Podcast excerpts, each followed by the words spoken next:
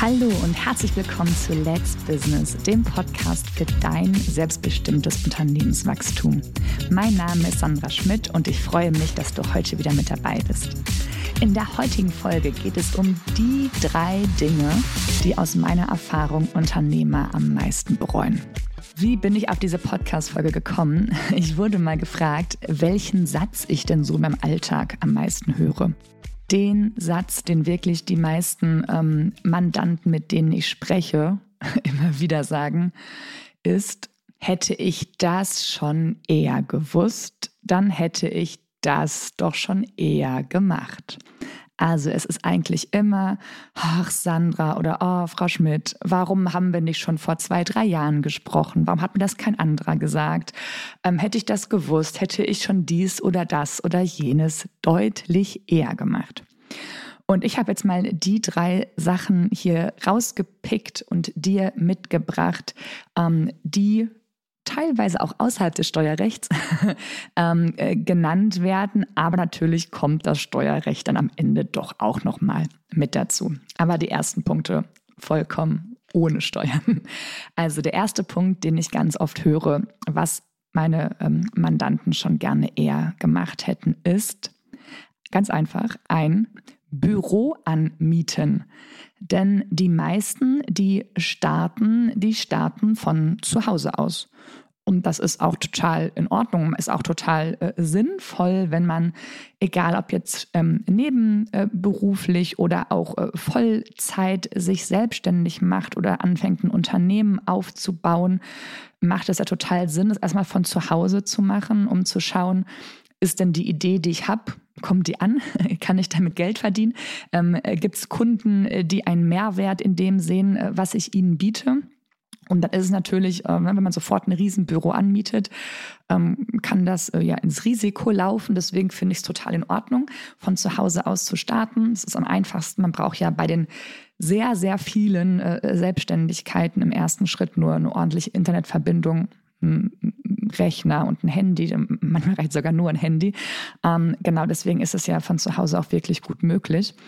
Aber was dann äh, passiert, und vielleicht äh, kennst du das ja auch, vielleicht bist du ja auch gerade noch zu Hause und ähm, überlegst dir, hm, macht es jetzt Sinn, ein Büro anzumieten? Oder es gibt ja auch hier bei uns in Hamburg gibt so viele wunderschöne Coworking Spaces, ähm, wo man ja schon für wirklich kleines Geld äh, sich da erstmal nur ein Zimmer oder überhaupt einen Arbeitsplatz anmieten kann und dann da gegebenenfalls langsam aufstockt, bevor man dann wirklich ein eigenes, komplettes äh, Büro anmietet. Also wenn du auch noch von zu Hause aus arbeitest, kennst du das ja vielleicht, ne? Dann ähm, klingelt die Spülmaschine, dass sie fertig ist, oder die Waschmaschine oder der Postbote klingelt und bringt ein Paket für Nachbarn. Und das sind immer so Dinge, wo du aus einer Konzentration rausgerissen wirst. Äh, und das sagen mir wirklich viele ähm, Mandanten oder auch äh, Freunde, dass sie sagen, Sandra, seitdem ich von zu Hause raus bin, seitdem ich da wirklich hinfahre und mich da hinsetze, ist es ein ganz anderer Fokus. Ich bin wirklich 100 Prozent ähm, in meinem Unternehmen. Ich werde nicht abgelenkt, ich werde nicht rausgerissen. Ich bin da und ich schaffe in deutlich kürzerer Zeit wirklich viel, viel mehr. Also das ist sicherlich ein großer Punkt, wenn du überlegst, oh, mache ich das, investiere ich das jetzt äh, jeden Monat einen Betrag, um da woanders arbeiten zu können. Ich kann doch hier arbeiten.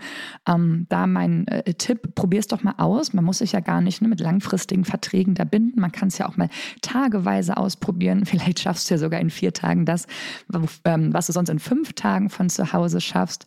Also da mal wirklich zu sagen, okay, ich gehe jetzt aus der Haustür raus, ich bewege mich in ein anderes äh, Gebäude ich fahre mit dem äh, Fahrrad, E-Scooter, Auto, mit der Bahn, wie auch immer, ähm, fahre ich dahin und bin dann da und dann bin ich da wirklich zu 100 Prozent Fokus nur auf mein Unternehmen. Das kann schon echt äh, ganz schön viel ausmachen und da auch nochmal ein Hebel sein, um ähm, ja, dass, dass das Unternehmen schneller wachsen kann. Genau, das ist so das Erste, was ich immer wieder höre, ähm, wenn ich mit den Unternehmern spreche. Und der zweite Punkt, um, ähm, der geht so in die ähnliche Richtung, aber auf einer anderen äh, äh, Ebene. Das, was auch viele sagen, ist, äh, ach, hätte ich nicht schon mal eher einen Mitarbeiter eingestellt oder zumindest einen Freelancer beschäftigt.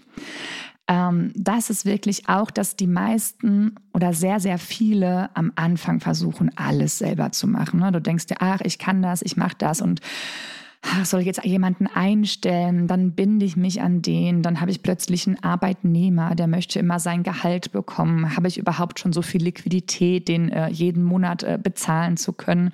Da muss ich auch für den noch einen, einen, Rechner anschaffen, der muss ja auch irgendwie einen Arbeitsplatz haben oder lasse ich ihn bei sich von zu Hause arbeiten? Da sind sicherlich total viele äh, Fragezeichen im Kopf, wenn man mal anfängt, darüber nachzudenken, Mitarbeiter einzustellen.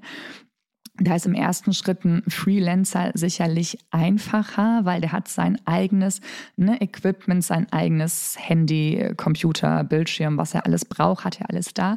Alle äh, Softwareprogramme, die für seine Arbeit äh, erforderlich sind. Ähm, das allerdings auch als, als, ja, als Learning für euch, je eher man bereit ist, Aufgaben, die man selber kann und selber ja, gerne macht vielleicht, ähm, abzugeben, weil man sie wirklich gut äh, delegieren kann und weil es für den für das Produkt, was der Kunde bekommt, äh, nicht erforderlich ist, dass du das selber machst. Ja, es gibt sicherlich Sachen, die musst du machen, weil vielleicht kannst nur du sie ähm, oder du bist eben im Kontakt mit dem Kunden und der Kunde möchte da in dem Moment eben nur mit dir sprechen, sonst mit niemandem.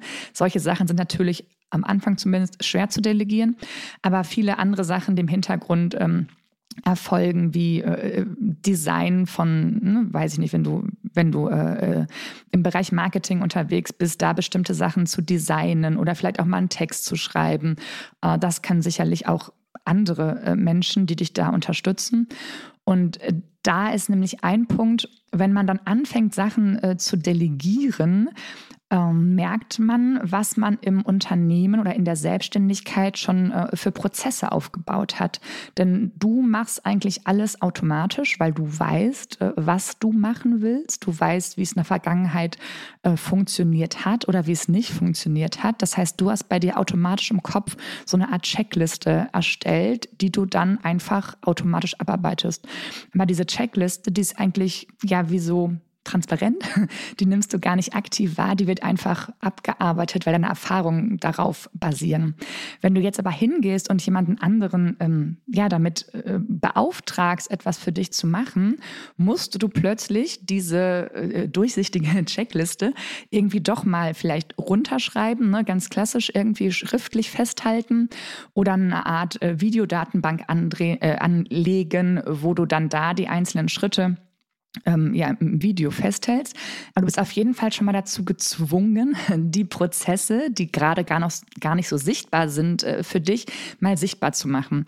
Und das ist ein ganz, ganz wertvoller Schritt dahin, wenn du mit deinem Unternehmen ähm, ja, weiter wachsen möchtest, wenn du skalieren möchtest, dass du da wirklich schaust, was habe ich eigentlich für Prozesse? Was sind bei mir eigentlich Prozesse? Und äh, wie kann man dann äh, Qualität sichern? Wenn ich jetzt die Aufgabe an den Mitarbeiter oder an den Freelancer weitergebe, dann wirst du die am Anfang auf jeden Fall ne, kontrollieren, weil du möchtest ja eine gleichbleibende Qualität. Und dann merkst du plötzlich, was du für, für Maßstäbe anlegst. Also das ist auch ein zweites Learning, dass man ähm, die Frage Mitarbeiter einstellen, Freelancer beschäftigen, ähm, aus ganz vielen verschiedenen Perspektiven betrachten kann und dass da ein Mehrwert daneben, dass du dann plötzlich mehr Zeit hast äh, für andere Dinge, auch äh, gegeben ist, indem du deine Prozesse dann mal aufdeckst und äh, dokumentierst.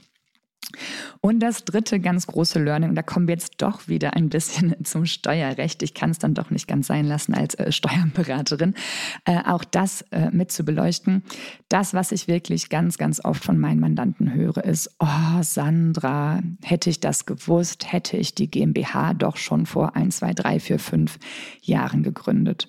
Also dieses Thema ich fange an in meiner Selbstständigkeit, ich bin alleine, ich bin Einzelunternehmer und ich merke, es läuft gut, ich wachse, ich habe coole Aufträge, ich habe vielleicht schon Mitarbeiter. Aber diesen Sprung dann zu sagen, okay, jetzt macht eine GmbH Sinn, jetzt gründe ich eine GmbH, die wird doch von den meisten Unternehmern doch eher noch etwas hinausgetrödelt.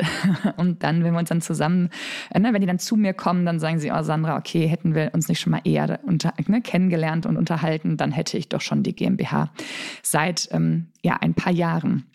Denn die Mandanten, die die GmbH dann gründen, die haben neben einer äh, deutlichen äh, Steuerersparnis, die ich dir jetzt hier ähm, erspare, im Detail äh, zu erklären, da gibt es noch mal eine andere Podcast-Folge zu.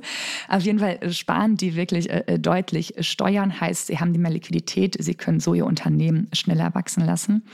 Aber zwei andere Dinge, ähm, die auch eher so ein bisschen das Thema Mindset ähm, be, äh, beschäftigen, sind zum einen, dass wenn die sich dazu äh, committen, eine GmbH zu gründen, also wenn sie sagen, okay, ich mache jetzt aus dem Einzelunternehmen, mache ich jetzt eine GmbH und ich gehe jetzt raus zu meinen Kunden, ich bin jetzt eine GmbH, ähm, dass sie bei den Kunden ganz anders wahrgenommen werden.